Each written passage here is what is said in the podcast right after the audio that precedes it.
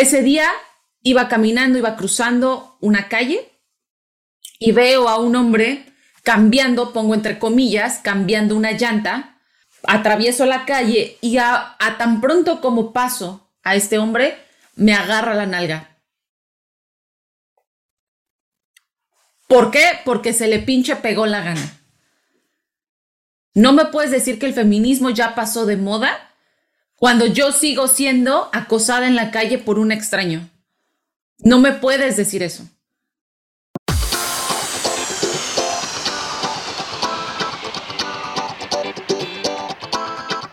Esto es El Hijo Bienestar, el podcast en donde platicaremos sobre cómo crear una vida plena. Hablaremos de todo, de salud mental, emocional, espiritual, física, financiera, ambiental, de salud sexual y por supuesto de relaciones humanas. Queremos que este sea tu espacio de reflexión y autoconocimiento. Quédate con Yes Bla Bla y aprende a transformarte en una persona satisfecha y feliz. Elijo Bienestar Podcast. Este es un episodio especial por el Día de la Mujer, 8 de marzo, y fue grabado un día antes de su publicación. Se tuvieron complicaciones técnicas al grabar con nuestra invitada y agradezco tu paciencia y comprensión por las fallas que escuches en la secuencia del audio y el video. Este episodio va con mucho amor y empatía para todas mis escuchas mujeres, que son casi el 90% de este podcast. Y también va para mis escuchas hombres. Compañeros, súbanse al tren del feminismo. Trabajen con conciencia su mundo interno, porque esto nos llevará a crear relaciones más satisfactorias. Bienvenidos a El Hijo Bienestar. Comenzamos.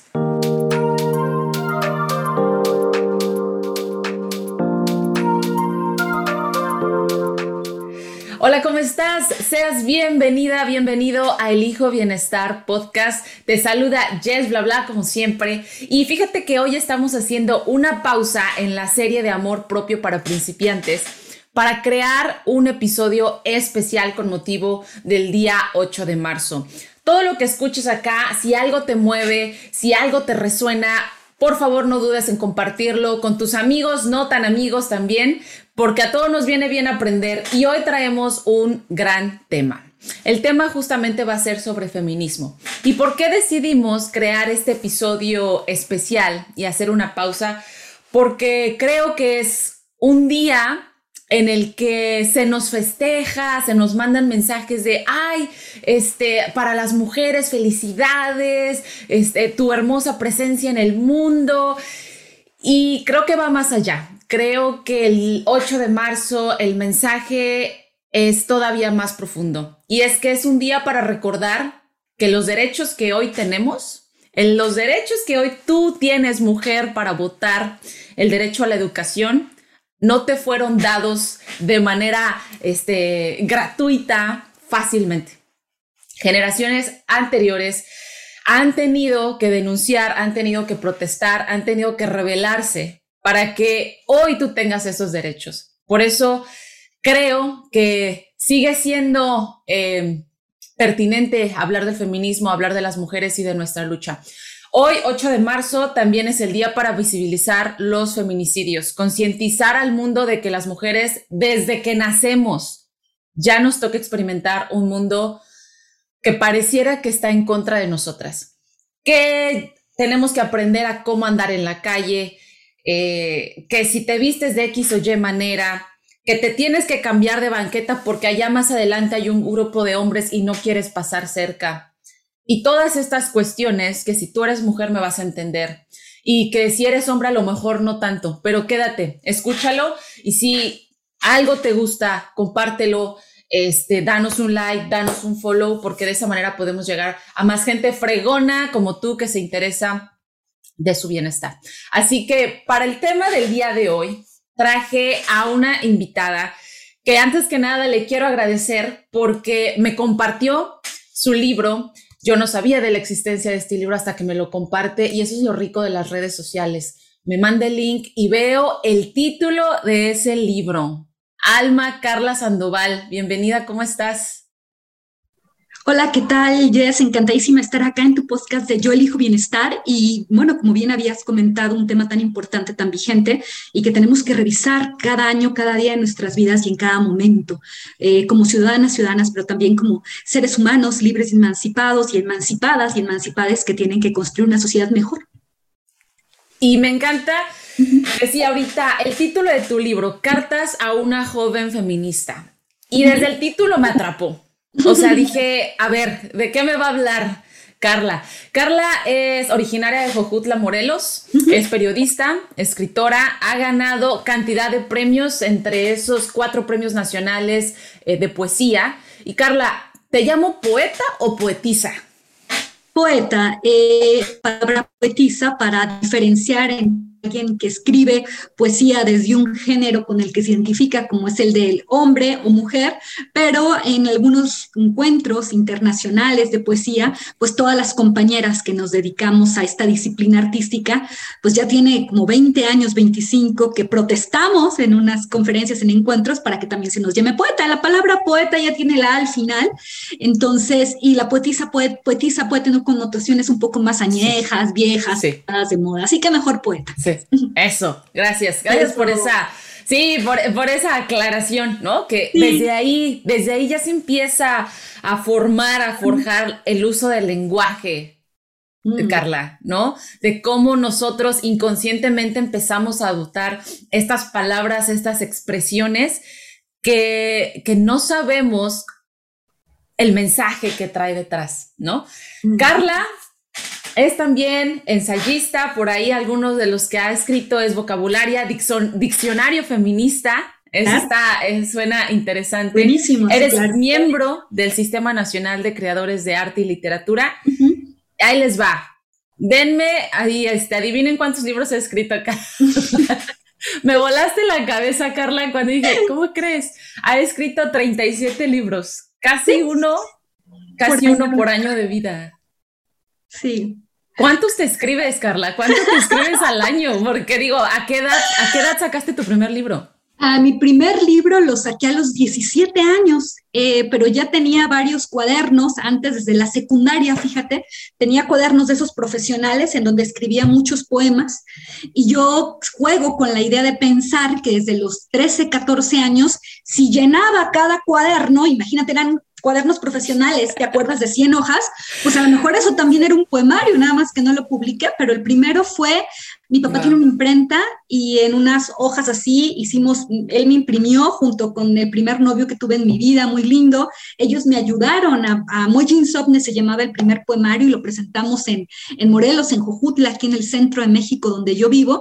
Y desde ahí pues no he parado. Eh, para mí escribir es como salivar, es como respirar, es como, ¿no? Eh, tengo que hacerlo definitivamente y pues bueno, es para lo que, para lo que nací. Es mi vocación. Oye, ¿Qué importancia tiene la escritura, Carla, para sanar? ¿No? Y aquí, aquí yo le he dicho a, la audiencia y les hemos compartido que es la idea de este podcast, compartirle maneras en las que vayamos sanando. Y hay personas que lo encuentran en la terapia y hay personas que lo encuentran en eh, terapia psicológica, hay quienes lo encuentran en terapias alternativas, hay quienes lo encuentran en la escritura. Mira, eh, quiero preguntar si ha sido tu caso. Claro que sí, y es el caso de, yo creo que de la mayoría de los seres humanos que están buscando un camino de bienestar, porque en, la mayoría de las terapias, alternativas o no, más ortodoxas, incluso como el mismo psicoanálisis o gestal, eh, sabemos que hablar con freudianos cura, hablar con lacanianos cura, hablar con sacerdotes cura, hablar con las amigas, con los amigos cura, porque el hablar es lo que cura. Y cuando escribimos, mantenemos una conversación con nosotras mismas, con nosotras que está ahí en la página, nos escuchamos, tenemos la posibilidad de poner más en claro, de pensar lo que sentimos, de pensar lo que nos decimos y lo vemos reflejado ahí y queda. Entonces, eh, las propiedades, eh, pues la verdad, curativas, eh, de, terapia, terapéuticas y profilácticas, por supuesto, de la escritura son innegables y han estado probadas a lo largo de la historia y del tiempo. El género epistolar, por ejemplo, la confesión a través de las cartas, pues bueno, ha sido un hito desde el antiguo Egipto y, y bueno, los seres humanos han tenido la necesidad de expresarse por escrito para poder sacar, para poder arrancarse como espinas o como dagas, dolores que tienen secretos. Eh, hay secretos que son venenos, hay otros, por supuesto, que nos salvan, pero la mayoría de las veces para poder estar bien necesitamos desahogarnos, esa catarsis, porque me encantaba un profesor que decía que aquello que no se dice y se guarda te puede producir también efectos psicosomáticos impresionantes en el cuerpo. Hay ejemplos de tumores, por ejemplo, en la tiroides, en la garganta, y, tenerlo acá, o verdaderamente otras enfermedades psíquicas, granos psíquicos en el alma. Entonces, eh, a veces no nos sentimos con la de confianza para decirle a alguien eh, todo lo que sentimos, pero a nosotras sí nos lo podemos decir, a la página en blanco, al archivo, a la computadora. Eh, mis alumnos escriben ya en, ¿no? en sus iPhones, en, en sus móviles, en sus celulares, y es fundamental. Siempre te recomiendan, por ejemplo, llevar un diario, también la escritura diarística, mandarle una carta. Entonces está probada eh, profesional y clínica, en la clínica, por supuesto. Por ejemplo, cuando atravesamos eh, relaciones muy tóxicas o con ciertos seres narcisistas de la tierra oscura, narcisistas, sociópatas, psicópatas, y venimos de relaciones muy complejas, lo primero, una uno de las eh, estrategias de ayuda es escribir un diario, es escribir una carta o un recuento de los daños entonces, como dicen algunas canciones, dejarlas por escrito, volver, releer para recordar, tener ese memorial y no volver a caer. Entonces, insisto, la escritura cura porque el hablar es lo que cura. Mm. Me encanta eso que dices porque justamente me lleva a este proceso que, yo tuve en el pasado con ahora mi actual esposo, en su momento fue mi novio y tuvimos un rompimiento. y, y, fue un rompimiento de alrededor de unos tres meses, pero me acuerdo que para mí fue muy útil justamente escribir. Para mí fue muy útil claro. saber qué es lo que estaba pasando en esa relación y decir qué está pasando aquí. No es, no es una relación tóxica, pero hay algo que no está cuajando, no está funcionando.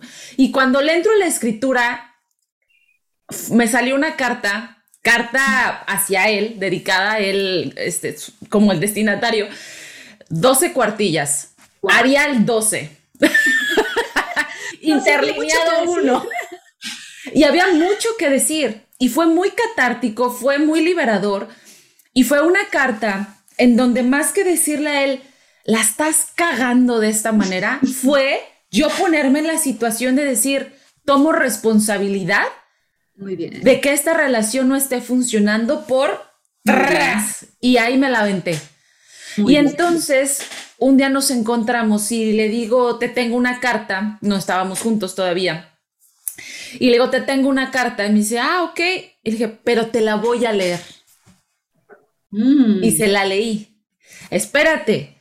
Y fue en inglés, que no es mi primera lengua. Entonces fue como triplemente liberador, ¿no? O sea, fue escribir, pero después en otra lengua que fue es muy complicado y yo creo que tú me vas a entender.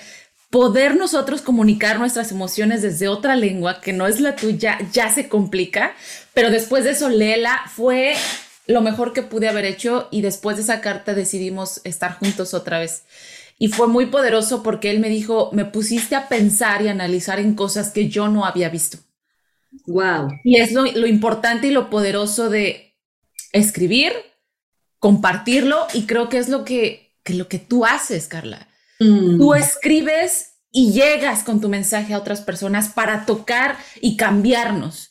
Y cuando yo te empecé a leer en cartas para una joven feminista, llegué a puntos en el que dije, claro, a mí eso me ha pasado, eso también me ha pasado, y claro que también me ha pasado, y entonces conectas y te sientes que perteneces y que también nos ha tocado padecerla, nos ha tocado este, el dolor, nos en muchas situaciones de nuestra vida. No sé cómo escuches esta parte del, del, rol que juega la escritura y llegar a otras personas. Sí, la carta, como bien dices, tiene una potencia fundamental para hacer conciencia, para llegar a las, los demás. también para darnos cuenta de lo que estamos sintiendo, dónde estamos ubicados en una relación, en los, de qué están construidas, de qué están hechas las relaciones amorosas, amistosas, familiares. Eh, como te dije, tenemos la oportunidad de pensar sobre lo que estamos atravesando. Muchas veces dañamos a los otros o a nosotras mismas desde una falta de amor propio porque no somos capaces de imaginarnos o no nos damos cuenta. Y cuando, insisto, lo vemos reflejado, cuando tenemos ese tiempo para mandar una carta y establecemos esa relación directa con el otro, porque esas son palabras especialmente escritas para alguien. Ese es un destinatario. Destinatario es bien bonito la palabra o destinataria, Jess, porque viene, viene de la, fíjate nada más, viene de la raíz destino. Destinatario, destino. Va hacia alguien con un propósito eh, y cuando llega, cuando se cumple ese proceso de comunicación, el otro, la otra, no puede permanecer indiferente. Yo creo que ahí me puedo explicar de una primera, en un primer momento, en un primer acercamiento, el poder de la carta, el poder del género epistolar. Eh, esto que nos estás contando definitivamente, pues cambió tu destino y el de, y el de tu pareja, pues están juntos. Si esa, si esa carta no hubiera existido, si no se la hubieras leído con la dificultad de pasar a otro idioma, ¿eh? de acuerdo, de, y aparte de dar el salto, de llegar, de buscar la forma de comunicarte, pues no, quizá tu historia habría sido muy diferente y la de él también, la de ambos. Entonces, yo escribo cartas eh, a una joven feminista en un momento también crítico de mi vida. Yo no tenía idea de lo que iba a suceder con este libro, imagínate, es una cuarta edición, van casi 10 reimpresiones, lo, lo, he presentado en España, lo he presentado en Buenos Aires, lo he presentado en México, eh, en, bueno, también en otros países de Centroamérica, me han llevado, me, me han escrito las, como tú, precisamente ese sentir de oh, parece que me conoce. ¿Cómo sabes que yo viví esto? ¿Por qué? O sea, parece que me está hablando exactamente a mí, a mí.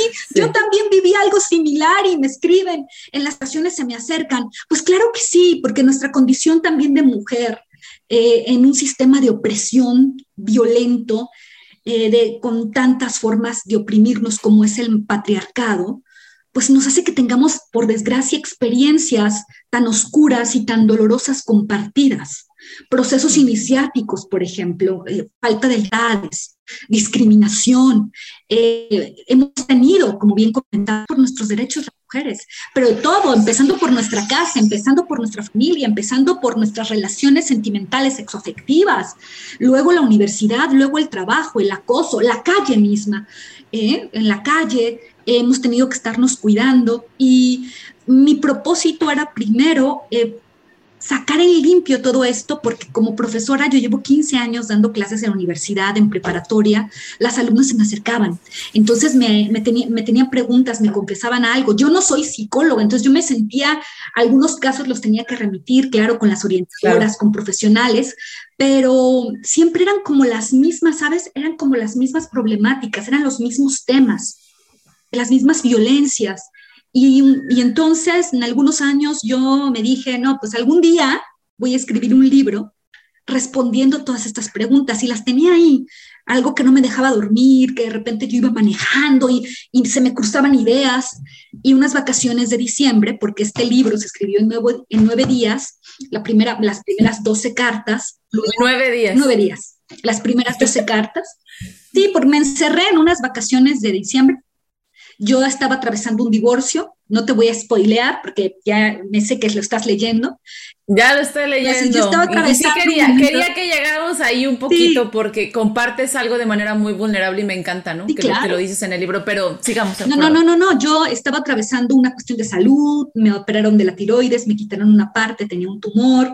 Se me juntó, ¿no? Como a veces en la vida atravesamos momentos todas y todos, eh, momentos en los que muchos problemas se anudan, se juntan y ya no sabes qué hacer. Eh, bueno, yo estaba también terminando otra relación, en fin, la vida como un poco complicada y para hacer un alto, para decir, a ver, espérate, ¿qué pasa? ¿Cuál es mi responsabilidad? ¿Qué está ocurriendo? Pues me encerré. Me encerré durante esas vacaciones de 15 días, de las dos semanas últimas de diciembre del 2017 para el 2018, y escribí diario, diario escribí una carta Entonces llené la, llené la despensa, solo salía lo estrictamente necesario, el 24 de diciembre, el 31 con la familia a cenar, lo cuento. Y pues también en Jojutla, el municipio de, mira, se juntó todo, no solamente problemas en el trabajo, de salud, eh, sentimentales, sino que para acabarla de molar, si recordamos, en septiembre de 2017 hubo un terremoto.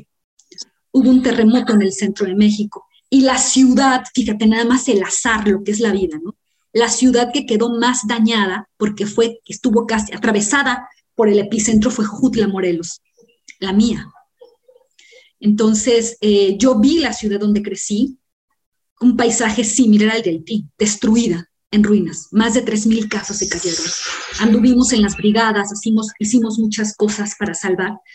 Y yo, ven, yo, yo venía con esta energía de, septiembre, durante todo septiembre, octubre del 2017 también estuvimos haciendo mucho trabajo comunitario.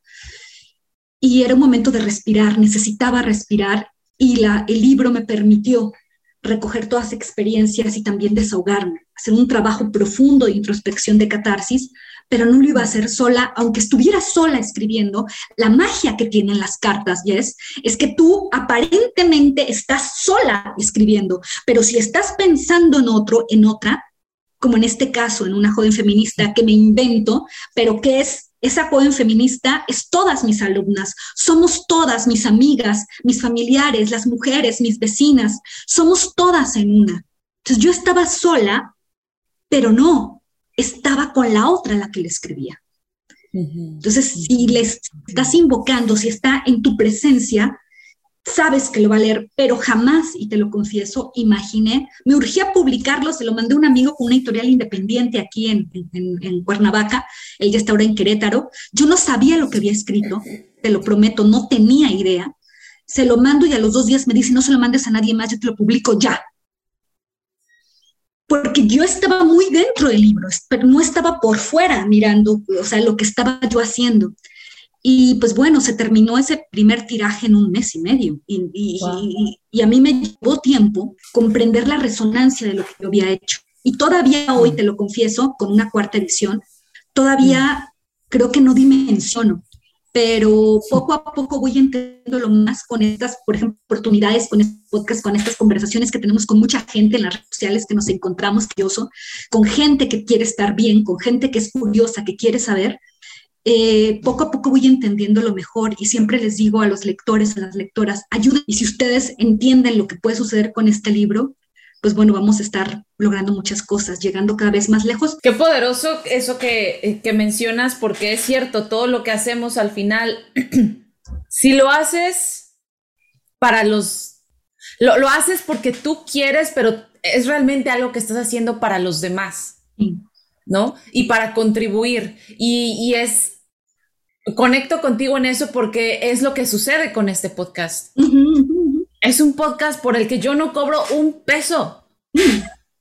Lo hago por amor al arte, lo hago porque quiero llegar a más gente, porque quiero decirles cuídate, porque quiero decirles tú tienes la responsabilidad, la capacidad de cuidarte y de crear tu bienestar y crear tus relaciones desde una posición de, de amor propio, de conocimiento, y está en ti hacerlo.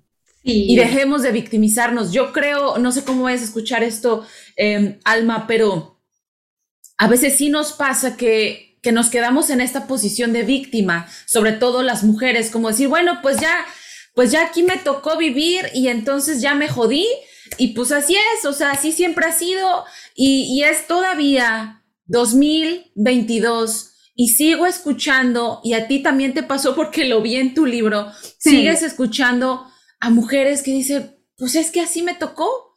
Y entonces, pues ya me jodí. Y luego viene el otro eh, concepto ahora de feminismo, en donde hay mujeres que dicen, no, yo no soy feminista porque yo no odio a los hombres. Y me encantó que dijeras eso porque se tiene todavía mucha Ah, no, no se tiene claro el concepto de lo que es el feminismo, Carla, y me gustaría que ayudáramos a que la audiencia vaya teniendo más claro qué es el feminismo, que no es odiar a los hombres ni que muéranse todos y si nada más fuéramos mujeres en este mundo estaría no de pelos, no, no es así. Entonces, me gustaría que, que, nos ayudaras a entender lo que es el feminismo. Mira, es un movimiento ciertamente sociopolítico, histórico, eh, que traduce las luchas de las mujeres históricamente para defender su emancipación y sus derechos. Eso de manera que la gran escritora inglesa nos dice algo que lo bajamos sobre la tierra y que nos hace reaccionar y entenderlo así. Feminista es cualquier mujer que cuenta la verdad sobre su vida. Punto. Nos asumamos o no nos asumamos. Hay también compañeras que me dicen, es que yo las etiquetas, yo no soy, ok, esta satanización esta persecución y esta estigmatización y prejuicio que tiene sobre el feminismo y sobre las mujeres que nos eh, identificamos con este estilo de vida, con esta forma de estar en el mundo, es patriarcal. El otro, el otro que no quiere que el sistema de opresión se debilite y desaparezca, en donde no solo salen perjudicadas las mujeres, sino primeramente los hombres. Eso no quieren escucharlo, pero es verdad. A ellos les afecta, por supuesto, el patriarcado, el capitalismo gordo, desmedido, la desigualdad, eh, no llores como niña, eh, no te eches crema en el cuerpo. Ellos tienen que estar de una manera cada vez más violenta que son hombres. Y eso los lastima. O sea, no todos son machos alfa, no todos los hombres son millonarios, guapos, pero ese es el mandato que la misma sociedad que asesina, persigue, encierra a las mujeres, oprime a los hombres. Entonces, cuando lo explicamos así, ellos entienden, por supuesto que lo hacen, que el feminismo no es excluyente, no los odia, no los aparta, sino los invita y los incluye. Somos un movimiento plural, en donde caben muchas voces. El feminismo es tan plural, es tan internacional, no global, tan plural que dentro de nosotras, en las filas feministas, hay quien no piensa igual. Hay las que son desde el punto de vista de su lesbianismo, desde su radicalidad eh, de colonial o descolonial, las que son mucho más cibernéticas, las que son afroamericanas y luchan por el respeto de su negritud, ¿no? que llevan con orgullo. Hay las que somos latinas, las chicanas, por supuesto. Entonces, somos distintas. Habrá quienes estén más enojadas, tengan más rabia que otras. Completamente justificado y legítimo su reclamo y su enojo. Pero habemos otras, otras que hemos tenido privilegios, que los seguimos teniendo, y aunque seamos racializadas, digo yo en un país como Estados Unidos la racialización, pues bueno, en tu ID es definitiva, no la podemos negar. O sea, aparece en tu ID a qué raza perteneces, por favor, ¿no? Y muchísimos otros países de primer mundo. Pero habemos quienes desde este privilegio no nos peleamos ni los queremos, ni los queremos eh, matar a los hombres, ni los perseguimos. Habemos las que los queremos incluir y quienes queremos hacer el trabajo con ellos, junto con ellos y por ellos también. Hay que abrir los ojos y reaccionar frente a esta satanización. Historia que traemos con la filosofía de género, una construcción de pensamiento, su epistemología, con su método, decir que es lo mismo que, es el machismo, que no tiene filosofía, no tiene epistemología, no tiene método y que está probado que mata cuando el feminismo salva, es tener muchos problemas de conocimiento.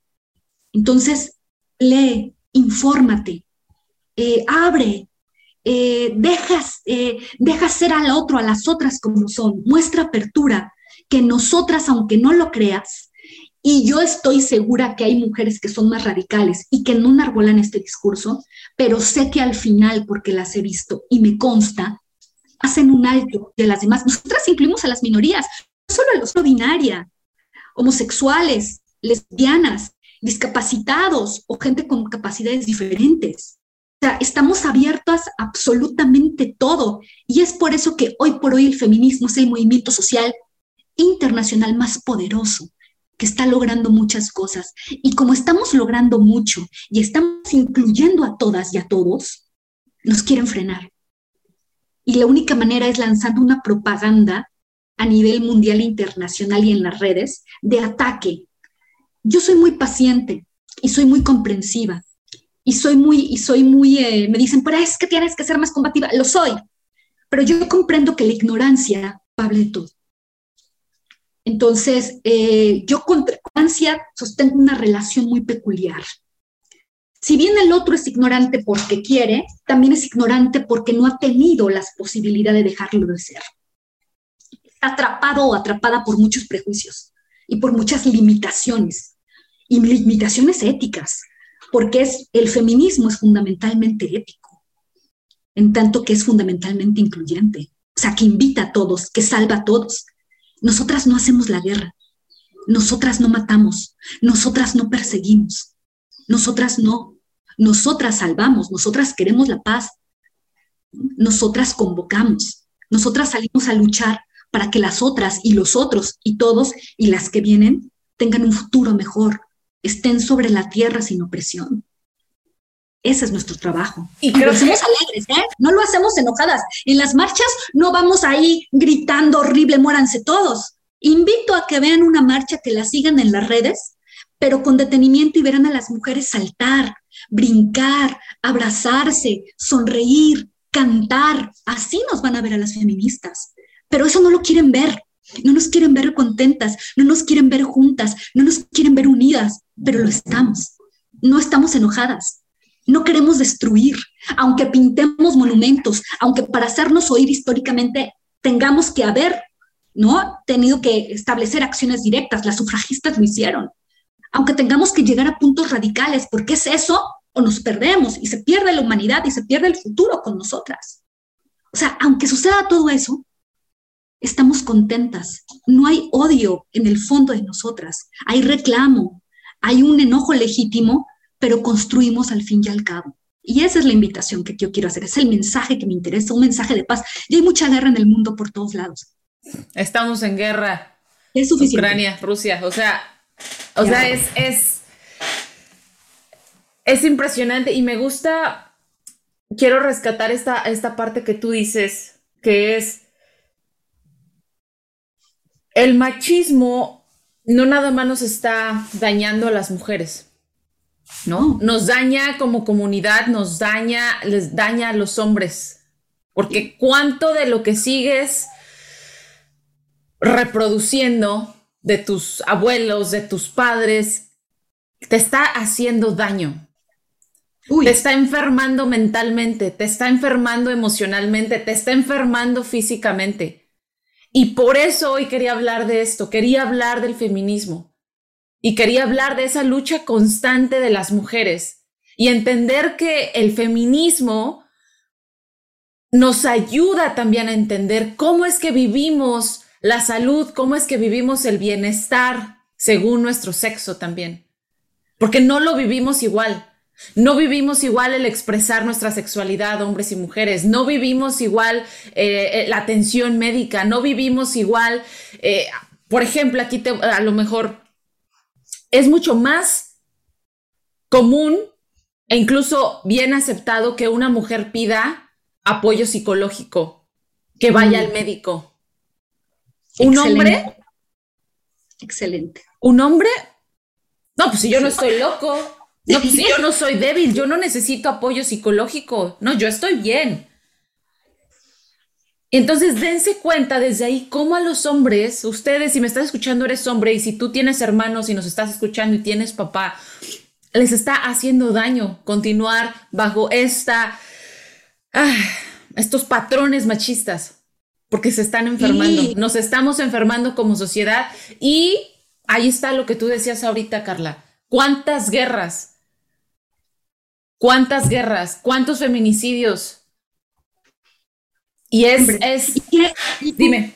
¿Y para qué? Es absurdo. Ahora, lo que tú estás comentando, mira, le pongo un, una super, como decimos en México, palomota, un checkpoint impresionante. ¿Sabes por qué? Porque el número de suicidios es mucho más alto en los hombres. Sí. Precisamente por eso. Sí. Está comprobado. Vean todas las estadísticas, porque los hombres no piden ayuda tampoco admiten que están perdidos y que tienen que usar Waze o que tienen que usar Google Maps o que para que ya junto a una mujer o junto a un hombre pida ayuda, diga me siento mal, eh, digo, un hombre completamente eh, patriarcalizado, eh, educado, con unas, unas estructuras mentales, emocionales cerradas, eso los hace mucho, les hace mucho daño, muchísimo. Tú lo has, lo has mencionado y lo has descrito mucho mejor. Pero además, esta cuestión de la guerra, vemos las imágenes en Ucrania, en Kiev, eh, o sea, las mujeres y los niños en los trenes esperando uno para poderse ir. Y qué necesidad que ellos tengan que quedarse a matarse entre ellos mismos. O sea, esto es, yo siento horrible cuando veo a los jovencitos de 17 años, de 18 años, con todo un futuro y que se tienen que cuidar porque son hombres. Y la presión, la presión de nacionalismos, la presión de la sociedad, la presión histórica de que eres hombre, tienes que estar en la, por ejemplo, dijo eso? ¿No? O sea, es, para empezar, la guerra es absurda. Y, fíjate, ahí es donde, donde viene también el feminismo a, reivindicar esta necesidad de igualdad y de equidad. Igualdad, por ejemplo, en que ellos no tengan que quedarse en una guerra. que, ellos que ellos no sean obligados por ningún poder político a permanecer. O sea, y muchas otras cosas, por ejemplo, en la economía, ¿no? Eh, de las relaciones sexoafectivas que tienen que aportar, que tienen que proveer. Sí. Si como tú eres el hombre y tienes que ¿no? aportar, proveer, pues la otra se queda en la casa, en lugares muy tradicionales. Cada vez sucede menos, pero entonces tú eres el que tiene que ganar más, eres el que tienes que estar más. Y actualmente las mujeres, sobre todo, por ejemplo, en un país como Estados Unidos, tienen muchas más oportunidades de destacar y eso a ellos también los afecta, porque tienen que luchar internamente contra lo que aprendieron de niños. Está sucediendo todos los días, que es que cada vez más mujeres consiguen puestos de primera responsabilidad, mejor pagados, carreras, trabajos, y viene entonces lo que se conoce como una crisis de la masculinidad. Alma, y ahorita decías tú, es un movimiento presente, es un movimiento que incluye, es un movimiento que no está terminado aún. Y en redes sociales a veces me ha tocado ver que se dice el feminismo ya está pasado de moda. Así. Ah, y casi así, mira, aviento el celular porque digo, ¿de qué me estás hablando? ¿De qué fregados me estás hablando? El feminismo no se va a terminar hasta que no dejemos de ver asesinatos, hasta que no dejemos de ver violencia, hasta que no dejemos de ver cómo sigue habiendo opresión. Y yo, ¿cómo es que, cómo es que algo va a pasar de moda? O sea, ¿qué es una moda? Entendamos que es moda primero. ¿Sí me explico? O sea, una moda, así a grosso modo, lo que yo entiendo es, bueno, algo que ya es conocido por todo mundo, que ya lo entendieron, ya lo adoptaron, y entonces vamos a lo que sigue. Perdón, pero seguimos teniendo un problema de desconocimiento de lo que es el feminismo y por eso me gusta que ahorita nos hayas ayudado a entender qué es. Entonces, no sé cómo escuches esto. ¿Está pasado de moda? ¿No está pasado de moda? Para mí, digo, no, no es algo que pueda pasar de moda. Curiosamente es la gente que piensa mucho y que vive de pensar en la academia y en ciertas discusiones, eh, digamos, más filosóficas. Y yo dar cinco nombres de personas que dicen eso, pero no los voy a dar porque no se trata de señalar. No se trata, no se trata. Eh, no se trata de señalar. Mi, gente con podcast y también canales de YouTube, y no hacemos eso, no es ético. Pero eh, desde el punto de vista del pensamiento, de creer que ya el feminismo es una ideología y que no quiero también comentarlo ni entenderlo como ideología, esas personas, me explico, lo ven como una ideología, como también otro sistema de pensamiento rebasado en un escenario después de la pandemia, pospandémico, en el 2022, pues que las mujeres y las de género pues están en la mayoría. La ONU ya no en su declaración del 2030 en cuestión de género una exigencia, eh, como un en políticas públicas, en fin, que ya sucedió por esas personas, toman esos ejemplos para decir que el feminismo ya pasó de moda. ¿Y por qué hay patriarcados de alta intensidad que están regresando y sofisticándose? ¿Quieres un ejemplo? Vamos a hablar de manera inteligente con ejemplos que están ocurriendo en la praxis, en lo que todos y todas podemos ver en las mismas redes, en las, los noticiarios. Kabul, Afganistán. Esta invasión.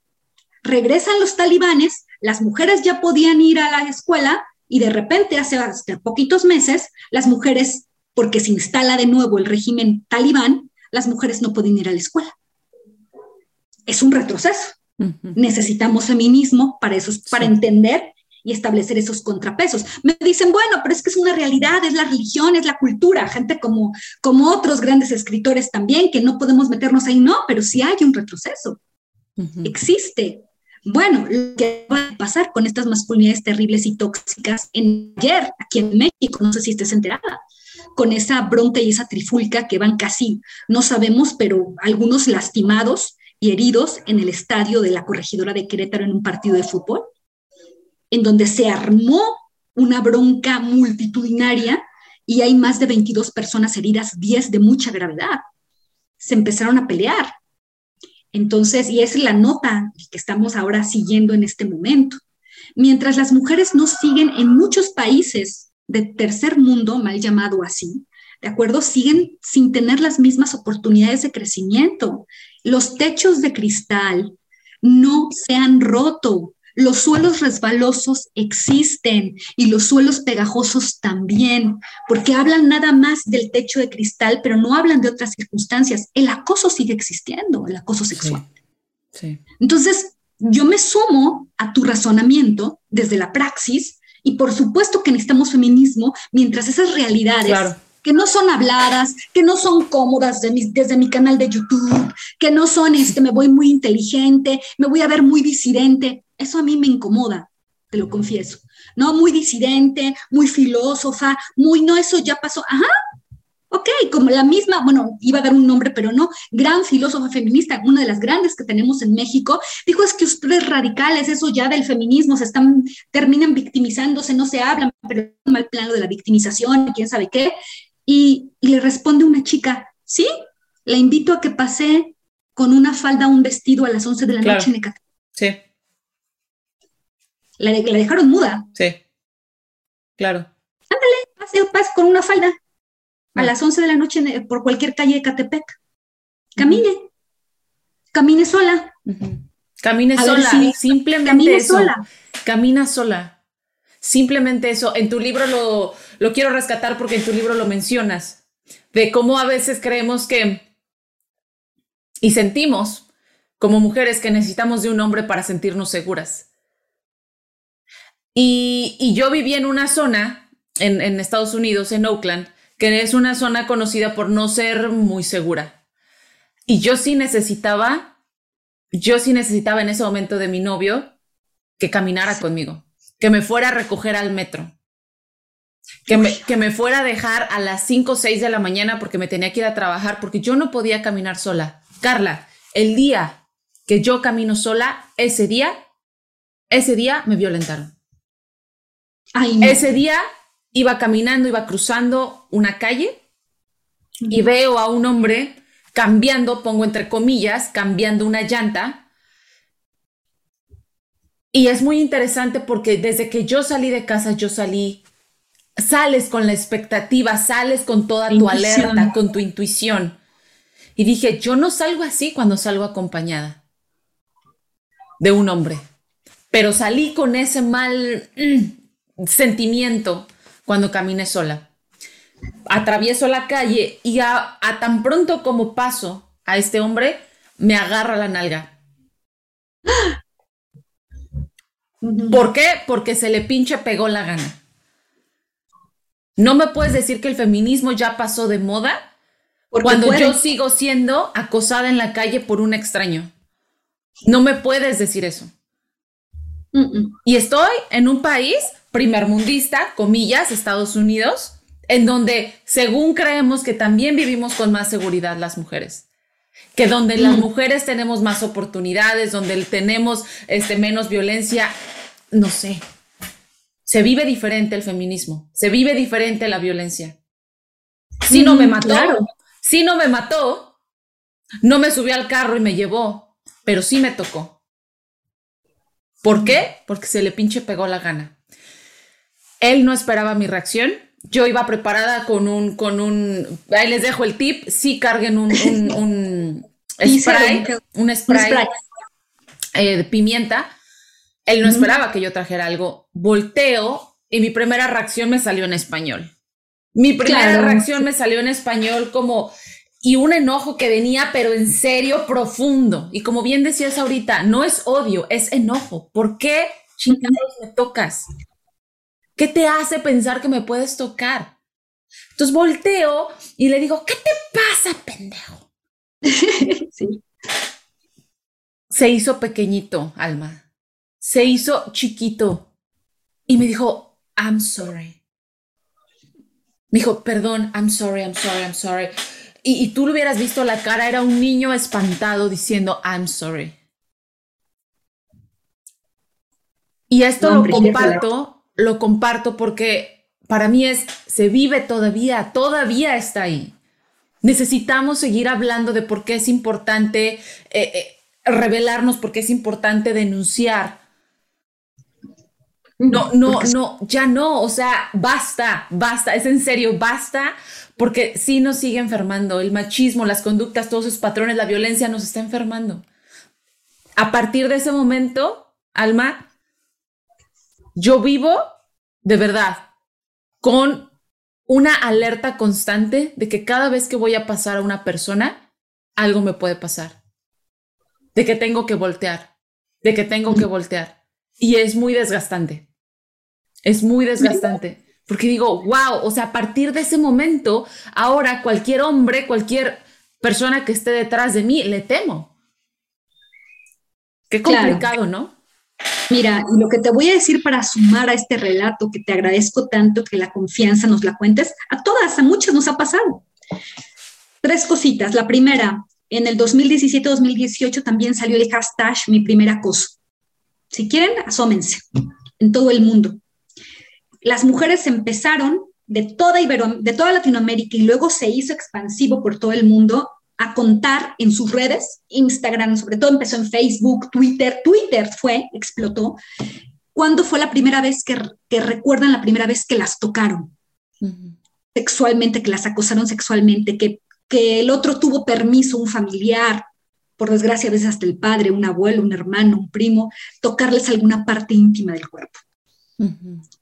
Fue horrible. Pueden entrar a ver el hashtag. Hay mujeres que cuentan que su primer recuerdo, tres años, cuatro años, es esa sensación de sentirse abusadas, violadas, violentadas sexualmente. ¿No? Número uno. Número dos, el hecho de que una sienta que necesite un hombre para caminar por las calles y estar en el mundo en pleno Occidente, en pleno Estados Unidos, confirma la tesis de Fatima Mernissi, una escritora marroquí, cuando nos critica Occidente y ella dice, bueno, ¿ustedes creen que no llevan burka? ¿Ustedes creen que porque no están tapadas de arriba abajo así con las rejitas en los ojos libres? Mm. Esto que nos cuentas, este relato, es un botón de ejemplo que ilustra el hecho de que las mujeres sí tenemos una burka en Occidente. Hablábamos de tres puntos en relación con lo que tiene que ver con la necesidad de la codependencia, que hay en nuestras sociedades peligrosas en relación con lo que estabas contando hace un momento, de que si no se sale con un hombre, pues las mujeres no nos sentimos seguras. Entonces, el, primer, el gran primer peligro al que, al que nos enfrentamos es precisamente que se ejerce una codependencia, una dependencia enorme frente a la figura del otro y las mujeres podemos desarrollar lo que se ha llamado y se ha conocido como orfandad de género. Yo no puedo sola, yo necesito del otro, eh, ¿qué va a ser de mí si no me caso? ¿Qué va a ser de mí si no tengo un novio que me pueda acompañar, como tú lo dijiste, a las 5 de la mañana a, tomar un autobús, a esperar un camión? Desgraciadamente en México otras realidades tremendas, brutales, violentas, como la desaparición, los secuestros express de mujeres, los feminicidios, también eh, la trata de personas, pues hacen que las mujeres, número dos, pierdan autonomía. Y al perder autonomía, estamos a frente a realidades en Occidente, que señalaba la gran escritora Fatima Mernissi, ¿de acuerdo? En el harem en Occidente, su gran libro, eh, que ustedes creen que no llevan burka porque son occidentales o viven en Estados Unidos o viven en América, pues sí la tienen nada más que es invisible. El hecho de que no estén cubiertas no significa que no tengan sistemas de opresión o que pierdan libertades en el espacio público y sobre todo también en el privado. Que la, burka, para quienes, quienes no estén familiarizados, es justamente como esa, ¿cómo le podrías llamar? Este, este atuendo. Atuendo. Lo hemos visto todos y todas, lo hemos visto en películas, lo hemos visto en series, ¿de acuerdo? Este atuendo que como un vestido largo con una capucha que encierra en otras, en los patriarcados de alta intensidad, en países de Oriente no próximo, sobre todo Oriente Medio y ya de Oriente, que, por ejemplo, eh, o el uso del hijab, de acuerdo del velo, pero cuando yo hablo de la burka me, me, estoy refiriendo a este vestido, es que te cubre toda para que no vean en muchos momentos hasta ni tus ojos, porque incluso está cubierto todo el cuerpo de la mujer con tela pesada, ¿verdad? Entonces, esa es una burka. Ese es el segundo punto. Fatima Mernissi dice que las mujeres en Occidente sí tenemos burka y la necesidad de salir acompañadas de un hombre para que no nos violenten en lugares de México muy peligrosos, no nos levanten, no nos desaparezcan, no nos maten, es una prueba irrebatible de que tenemos prohibiciones, de que corremos peligro, de que sí tenemos burka invisible. ¿De acuerdo? Entonces, eso es terrible, definitivamente. Mm. Entonces, y en México y en otras partes de, de, o sea, del mundo, Sudamérica, en todos lados, o sea, se sigue experimentando, sí. Oriente también, bueno, en los países también, eh, provincias de China. O sea, si hablamos de China, ¿qué te puedo decir yo? Si hablamos de Vietnam, ¿qué te digo? ¿De acuerdo? O sea, en algunos países de, de Europa del Este, ¿qué te digo yo de Rumanía? ¿Qué te, ¿Qué te digo yo en territorios de conflicto bélico? acuerdo? ahora que la situación es tan difícil en toda esa región, la región de los Balcanes, que también estuvo signada por una guerra. Entonces, esos puntos son fundamentales. Pérdida de autonomía, orfandad de género, burka. Entonces, imagínate, pero eso no nos lo quieren decir tampoco. No queremos abrir los ojos a eso que está ocurriendo. Eh, y la gente que piensa, pero que también piensa desde la conversación con las y los demás, y piensa con un compromiso con la realidad, porque hagamos filosofía desde la realidad y el compromiso con este y con los otros y con las otras. Hagamos antropología, como se tiene que hacer con trabajo de campo. ¿Mm? Hagamos eso.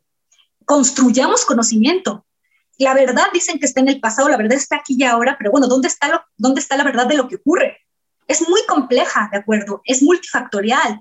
Es complicado también hablar de verdad pero lo que no podemos soslayar y lo que no podemos de seguir mirando hacia otro lado o estar ciegos, ciegas, es que existe esta problemática y que no se ha resuelto y que corremos con la pandemia, por ejemplo, esto hay que decirlo, en países llamados de las libertades, igualdad, fraternidad, Francia, por ejemplo, ¿de acuerdo? Que fue el lugar del nacimiento de los derechos humanos, aumentó 45% sus llamadas a líneas de emergencia de violencia doméstica en las mujeres durante la pandemia. Busquen el dato. O sea, se incrementó la violencia doméstica en la pandemia. Sí. O sea, esto, esto es alarmante. O sea, me estás diciendo se incrementó, quiere decir ya existía. Ya existía, pero se existía, pero se incrementa. Entonces nos pone a pensar de por cuántos años, por cuánto tiempo a veces nos quedamos en esos ambientes violentos. Ah, no, claro, nos quedamos en esos ambientes normalizados de bueno, es mi papá, no pasa nada, este, pues es mi esposo o es mi esposo, ¿no? Y, a mí me tocó en una ocasión ver a un compañero mío eh, protestar porque había un hombre golpeando a su mujer. Y la mujer le dice a mi amigo, tú que te metes, él es mi, esposo, él puede hacer lo que quiera conmigo. Y mi amigo dijo, mi amigo dijo, pendejo yo por andarme metiendo donde no me llaman. Pero es cuando te das cuenta qué tan normalizado está. Y que si alguien, o sea, las mujeres, desde nosotras empieza, Alma, desde nosotras empieza a marcar esos límites. Y cuando tú dices, el, el venir desde una posición de inconformismo, pero de coraje, pero de enojo. Qué bueno que existen esas emociones. Y a veces le decimos, no, es que esas emociones no son buenas, deberías evitarlas, e, este, no, no, no te van a hacer bien, te van a enfermar. Perdón, pero en una situación de violencia me va a enfermar quedarme en una situación que me está lastimando. Y mi enojo me está ayudando a salir y de esa situación y a defenderme y a poner límites. Claro, porque, y luego te dicen, te señalan que estás mal porque eres radical. Y como hablo en el libro acerca de la radicalidad, es como si fueras en un carro a toda velocidad y estás acercándote a un precipicio y entonces tienes que meter freno para no morir y para no caerte al vacío. Entonces, el feminismo es ese freno. Lo radical implica salvarte. Sí. O sea, y es, y es claro, el frenón puede ser abrupto, puede incluso lastimar, pero es ese frenón o nos vamos todos al desfiladero, al vacío, como sociedad. Entonces, bienvenida a la radicalidad entendida desde este ejemplo. Ahora, es más complejo, ¿eh? Hay que ser responsables también lo que es. Porque, y la responsabilidad implica entender que mujeres que se quedan en ambientes violentos con un marido que les pega todos los días, o con un no es necesario que te peguen, un marido que te está, un compañero, un novio, un amante, un padre, un hermano, un, donde vivas, que te está violentando con humillación, con un maltrato, con alzarte el tono, invisibilizándote, con desinterés, porque también es violencia, que no haya interés, que no haya cuidado. Eso no es amor, pero quienes, mujeres que se quedan, están siendo víctimas de un vínculo traumático. Es mucho más complejo, no las podemos culpar, no podemos culpar a todas y no podemos asumir que todas tienen las herramientas para poder salirse. Ahí es cuando necesitamos trabajar en conjunto como sociedad. Ahí es cuando necesitamos exigirle a los gobiernos que existan más refugios para mujeres maltratadas. Ahí es cuando tenemos que salir a marchar para exigir que exista ayuda psicológica gratuita en los municipios. Ahí es cuando tenemos que actuar activamente las feministas, porque muchas mujeres no se dan cuenta que están siendo maltratadas porque tienen normalizar esa violencia tú lo acabas también de explicar. Pero cuando una mujer está siendo golpeada y ya casi dos veces llegó a un hospital y decimos es su culpa porque es una tonta y le gusta vivir mal, estamos siendo muy insensibles e ignorantes también. Sí. Muy ignorantes, porque la violencia se entreteje, viene desde mucho tiempo atrás. Y una mujer que pasa de un ambiente familiar violento a un marido que también ejerce la misma violencia, va a pensar que eso es lo que hay, que no hay más. Y ahí existe el llamado síndrome de Estocolmo. Sí. Sabemos, nos enamoramos de los violentadores, nos enamoramos de los psicópatas. Hay disonancia cognitiva. Hay una, lo dice el doctor Iñaki Piñuel, muy conocido, que es el que más sabe sobre psicopatía y amores psicopáticos o amor cero. Esto está establecido. Hay literatura, hay estudios. Estoy hablando, señores y señoras, con autoridad. Estoy hablando con muchos nombres, con literatura, con estudios clínicos comprobados. O sea, es se le llama desvalimiento aprendido. Es la domesticación. ¿Cómo domestican en los, en los circos a las fieras salvajes? Las capturan entre varios, las golpean, en la jaula las matan de hambre, empieza a protestar el tigre o el león, lo vuelven a, entran muchos, lo vuelven a golpear, casi lo matan, cuando se empieza a recuperar otra vez, le quitan la comida, le quitan el agua, se vuelve a protestar y le pegan y le pegan y le pegan y lo matan de, de hambre y de agua hasta que ya no puede más y llega el momento en que ya el mismo león, el mismo tigre, ya no se revela, porque sabe que de todas maneras le van a pegar y le van a dar alimento y le van a dar agua. Hay casos de domesticación impresionantes en los cuales ya les abren la jaula y no se van. Si pasa con los animales, se llama desvalimiento aprendido. Y ahí van estas tecnologías psicológicas, desvalimiento aprendido, ok, mucho cuidado, síndrome de Estocolmo y vínculo traumático. No es culpa de las mujeres, dejemos de culpar y tampoco victimicémoslas. Es una enfermedad. Gracias por decir eso. Sí, es una enfermedad. Es una enfermedad. La violencia es una enfermedad. Es un problema de salud pública. El amor romántico como tal, lo dice Walter Rizzo, es un problema de salud pública, porque el amor romántico es machista. Es un amor que hay que tirar a la basura. Hay otras formas de amarse que son posibles. Las mujeres, pero lo amo. Él es mi marido y me puede pegar y hacer lo que quiera conmigo, pero lo amo, ¿sí? Pero lo amas, pero te está matando. Y no tienes que morirte y dejar, o sea, literalmente morirte y tu corazón y ahí y deje de latir. Matar tus sueños, matar tu autonomía, matar tu autoestima, mandar, matar tus ganas de vivir, dar un ejemplo a tus hijos, no dar un ejemplo a tus hijos de sumisión, de sometimiento, de humillación constante es morir. Eso no es vida. No es vida. No es que estés bien. Y alguien tiene que venir a decirnos que eso no es vida, que otras maneras de estar en el mundo, de amar, de querernos, de querer a los otros y dar ejemplos a nuestros hijos, a nuestras hijas, son posibles. Hay otras maneras. Entonces, esto, no esto es muy importante porque afecta la calidad de nuestras vidas siempre. Tu este bienestar. O sea, todos los sentidos. O sea, todos los sentidos te ves. Te ves, híjole. Sí, ya. Te va a escuchar duro, pero te, te ves muerta en vida. Claro. O sea, como bien dices, no tiene que pararse tu corazón para decir, bueno, ya me mató y ya. ¿no? Pero separan tus ganas de soñar, separan tus sueños, separan tus ganas de crecer, separan, o sea, estás viviendo, pero desde una posición de, de, de, complacer al otro, de lo que el otro quiere que tú seas. O sea, estás viva pero muerta. Y no es el otro solamente, porque también no estoy disculpando a los violentadores psicopáticos narcisistas o a cualquier hombre. O sea, a ver, no los estoy disculpando, no, están enfermos. Sí pero están enfermos porque los enfermó un sistema. Sí. ¿Ok? El machismo es enfermedad. Sí. No les gusta que se los digamos, pero es verdad. Es una enfermedad, es una sociedad enferma. Se habla hoy por hoy en los estudios antropológicos de enfermedades sociales. La gordofobia, por ejemplo, es una enfermedad, que es todo este rechazo que tenemos a las personas que tienen exceso de peso, que tienen obesidad. La aporofobia, que es este rechazo a los pobres, también es una enfermedad social. Y uno de los, y uno de los padres de las enfermedades sociales en sus distintas modalidades y matices es el machismo, es el sexismo. O sea, es una enfermedad social que si no se cura a tiempo, asesina, asesina en vida. Y por desgracia en el país donde, donde nosotras venimos, asesina a 11 mujeres al día. Díganme si no tenemos que hablar de esto. Digamos, díganme si no es urgente. Y el feminismo es el antídoto. Estoy convencida, lo he visto. El feminismo y el feminismo inteligente, con estrategia, con ayuda, no el feminismo solitario, porque ninguna mujer ha logrado nada sola.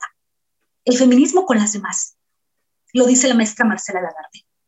Lo han dicho las feministas también de los 70, eh, maravillosas estadounidenses, las italianas de la escuela también de Milán, de la biblioteca de Milán, las españolas de la diferencia, las africanas, que juntas han, Dios mío, han soportado tanto, ¿no? Han, y han sobrevivido tanto. Y han sido tan resilientes. Es de trabajo conjunto, todas, pero no podemos tampoco solas. Queremos, los queremos a ellos. sí. Los Gracias. los, necesitamos, los, queremos que se suban al tren. Súbanse al tren, por favor, con nosotras, porque es, es, es, no es hasta que también nuestros compañeros hombres en la, en, la, posición que ocupen en nuestra vida, este, papás, hermanos, compañeros de trabajo, cuando se unen a este, el feminismo, que aquí vale la pena decir, no necesitas ser mujer para ser feminista. no. Hombres, si se unen, a ustedes también les va a ir muy bien porque comienzan a trabajar su conciencia, porque comienzan a trabajar su mundo interno, empiezan a cuestionarse todo lo que han hecho hasta ahora y si les está sirviendo o ya no. Si tu manera de comportarte, de reaccionar, de responder, de moverte en el mundo, de, de tener solo una posición de proveedor, te sigue nutriendo o ya no. O ya no.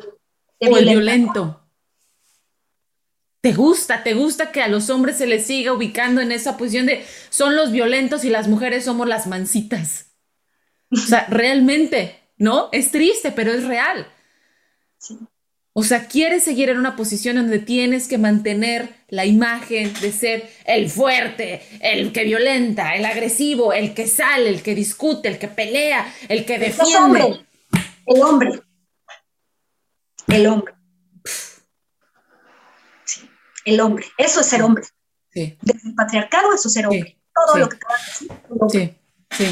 Entonces, confrontémoslo, cuestioné, hay que cuestionarlo. O sea, y, no, no, qué maravillosa conversación, la verdad es que estoy encantada. Gracias, no, gracias a ti, Alma. De verdad, esto es una plática. Yo te lo dije, leer tu libro realmente nos da para hablar y dar toda una serie hablando del tema del feminismo. Porque hay tantas cosas, tantas cosas que podríamos y que vamos a platicar en su momento en esa serie. Hablas de los techos de cristal, ¿no? Hablas de, la cuestión de, de los síndromes traumáticos, hablas del amor como un problema de salud pública, o sea, hay tantos temas que se quedan ahorita un poco más o menos este, sueltos, pero que están conectados, que están conectados y, la importancia de hacerlo. Quisiera que antes de irnos nos compartieras cuáles son esas claves de emancipación de las mujeres. Son muchas, por fortuna, tenemos un armazón de claves y cada vez tenemos más. Eh, una de las claves fundamentales, he venido insistiendo en esta conversación, es el hacer equipo con las otras, es observar a las otras, es pedir ayuda. Las mujeres somos buenas en muchas cosas y somos muy buenas pidiendo ayuda. Somos muy buenas haciéndole caso a la intuición. Bueno, trabajar cooperativa y colectivamente eh, para mejorarnos nosotras, para apoyarnos, para ayudarnos en redes en redes sociales, artísticas, jurídicas, de ayuda a mujeres. Eh, y eso significa una red, no, hay que, no lo digo de manera tan sofisticada, con tus vecinas, con tus familiares, con tus amigas. Las amigas salvan, ¿no? Y eso nos lleva a otra, a otra estrategia, eso de estar juntas, de pedir ayuda a las demás, es poner en primer lugar mi relación con las mujeres. Y eso se llama neojerarquización de los vínculos. O sea, poner en primer lugar a mis amigas, porque cuando salgo de una relación, porque cuando tengo una bronca, quien me apoya son mis amigas. Y cuando entro en una relación y me enamoro y estoy ahí todo en el ovondín, así en esa bomba de amor, eh, me olvido de mis amigas, me olvido de mis familiares, me olvido de mi madre, dejo de ver a mis hermanas, a mis primas. Ya no convivo con mis vecinas. Entonces, una clave fundamental de la emancipación es neojerarquizar los vínculos, que es trabajar en equipo, en redes, construirlas, participar, eh, el patriarcado nos quiere, nos quiere separadas. Por eso dice el dicho, mujeres juntas ni difuntas. Entonces, otra clave es contravenir, es rechazar esa clave. No, nosotras juntas y vivas, porque como dicen las consignas en las marchas que ya vienen esta semana, o peleamos juntas o nos matan por separado.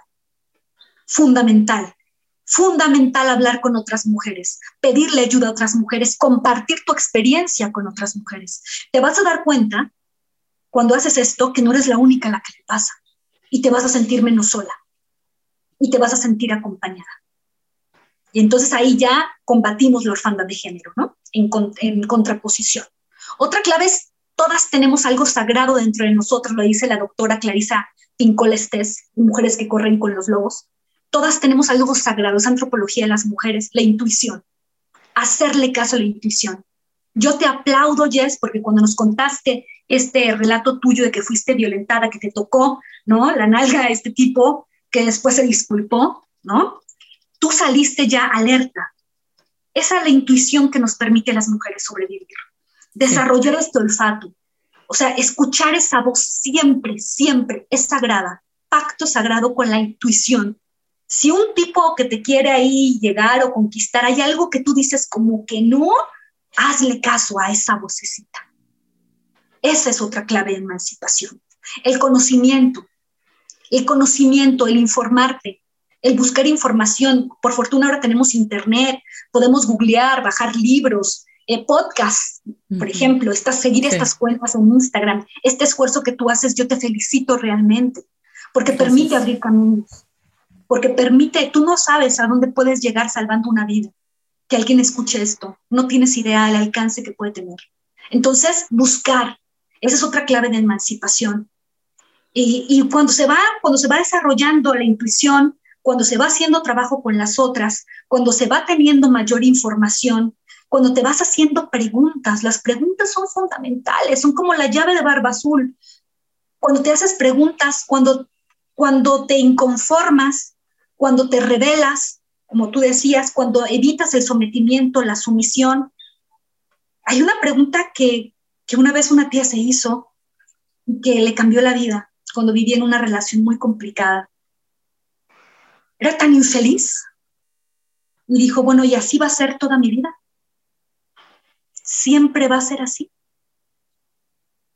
Entonces, hacerte estas preguntas, atreverte a cambiar, la valentía se desarrolla, todas y todos tenemos el valor ahí, pero necesitamos, insisto, eh, tener ejemplos. Otra clave de emancipación desde las niñas y la educación es modelos de mujeres poderosas, de mujeres emancipadas. Cuando digo poder no me refiero a autoritarias o gresas, sino mujeres dueñas de su vida. A mí me sirvió muy joven, eh, desde muy joven, 20 años, cuando empecé la universidad y me fui del pueblo donde vivía, mis tías abuelas le pedían permiso a sus esposos para vivir. Ni siquiera salían al mercado si el marido no les daba, en una provincia, en Jutla, si no les daba permiso cuando yo me voy a estudiar frente a la, frente, bueno, y en contra de, mi papá no quería que me fuera al DF, estudiar en ese el DF, ahora Ciudad de México, cuando me voy y empiezo a conocer maestras solteras, intelectuales, mujeres que vivían solas, triunfadoras, plenas, me doy cuenta que había otras maneras de vivir, tuve otros ejemplos urge que a las niñas les quitemos los cuentos de princesas y les demos cuentos de científicas, de historiadoras, de antropólogas, de escritoras, de artistas famosas que no son heroínas trágicas, que no se suicidan y que no son infelices porque vivan solas. Y que no están esperando tampoco a que llegue alguien que las rescate. Exactamente. Tenemos que, es una clave fundamental de la emancipación de las mujeres a muy temprana edad. Ejemplos, modelos de mujeres plenas, libres, que no necesitan que nadie las salve y que son felices. Mujeres alegres, felices, guapas eh, o no guapas, ¿no? Simplemente contentas consigo mismos, delgadas o no delgadas. Ellas, mujeres auténticas. Que te cuidas. que sabes qué necesitas, que sabes poner límites, que sabes... que sabes qué es lo que tú necesitas emocional, mental y físicamente para estar en bienestar contigo. Eso. es lo que yo diría. Cuando tú sabes eso, difícilmente van a llegar a moverte, van a llegar a moverte el tapete. Sí, Decirte, ay, a lo mejor no, no, yo sé lo que necesito ahorita. Después va a cambiar, porque lo que necesitas ahorita no va a ser lo que necesites después, pero sabes lo que necesitas ahorita y hasta dónde quieres ir. Me encanta, Alma, me encanta que, que más que, tan rica. Más, ¿Sabes qué? Más que belleza, salud. Sí. Salud porque una mujer sana mentalmente, estamos hablando de salud mental, una mujer emancipada, una mujer libre, es una mujer sana, o al menos no tan enferma, que todas tenemos nuestros hijos. Todo mundo tiene sus problemas, todo mundo tiene sus traumas, todos los tenemos, todas, pero al menos no tan enferma, o al menos en procesos de sanidad mental. Eso es lo que hace falta. Y cada quien contenta consigo misma. Necesitamos ejemplos así de mujeres contentas, que se sienten a gusto con su cuerpo, que no le hacen la guerra a su cuerpo, que porque si están más gorditas, que por si la celulitis, que si quién sabe qué, que estos modelos de Hollywood, estas series en Netflix de cuerpos perfectos, la edad, ¿no? O sea, ese es otro gran problema, que ya te quieres ver cada vez más joven, no aceptar y estar siempre inconformes con nosotras. Eso no es bienestar. Amar nuestro cuerpo, aceptarnos como somos es, es, eso, eh, paz, paz. Otra clave es fundamental, la pacificación con nuestras, le llaman las feministas maravillosas, le llamamos cuerpa, con nuestra cuerpa, con sus fluidos, con la carne que ya no está tan firme, con el paso del tiempo, con lo que sea, pero sentirnos a gusto con nosotras, defendernos, querernos, son claves de emancipación y se va aprendiendo. Se aprende, se, aprende a amarse a uno mismo, misma, misma, se aprende se aprende porque creo que podría decir la mayoría de las personas crecemos en ambientes donde pues nuestros padres tampoco supieron amarse. Hicieron lo mejor que pudieron con lo que tuvieron, con lo que supieron, con las herramientas que tenían a su alcance. Y, y a veces creo que mucho, muchísimo del machismo y todo lo que nos ha llegado a partir de eso es, nos ha llegado desde el desconocimiento y la reproducción inconsciente. Sí. No ha habido conciencia de otras generaciones anteriores a los nosotros. No ha habido conciencia de qué te estoy diciendo, de, qué, de cómo te estoy educando. Y si eres papá, si eres mamá, tú tienes una gran labor. Y tu labor va a ser justamente formar niños, niñas, niñas seguros seguras, seguras. Ahora cuesta un poquito, lleva más tiempo, pero, pero de sí, de, su esencia. Y, es posible. Y es posible, es posible 100%.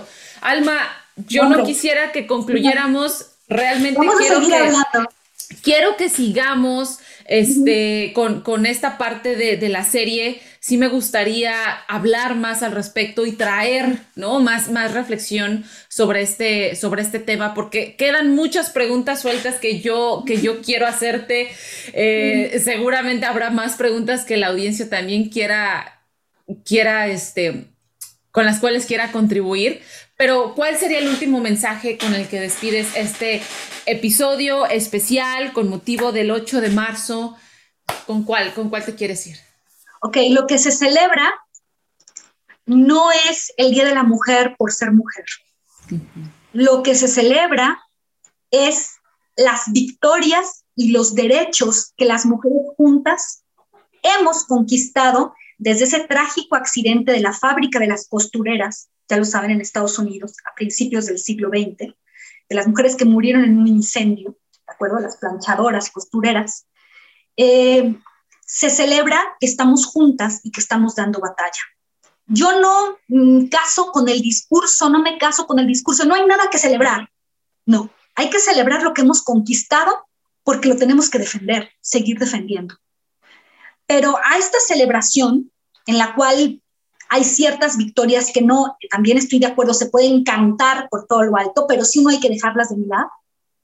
Se une lo principal de este 8 de marzo, que es conmemorar, tener memoria de lo que tuvimos que hacer, de que nuestro matrilinaje, nuestras sufragistas, nuestras mujeres, incluso desde el medioevo, tuvieron que resistir para poder estar en el mundo como mujeres libres y emancipadas.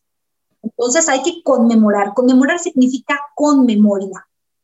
Saber que estamos juntas, que estamos sobreviviendo, que vamos en camino de alcanzar más derechos, de defenderlos y no perderlos. Ese es el mensaje que yo quiero dar. De la memoria son las dos.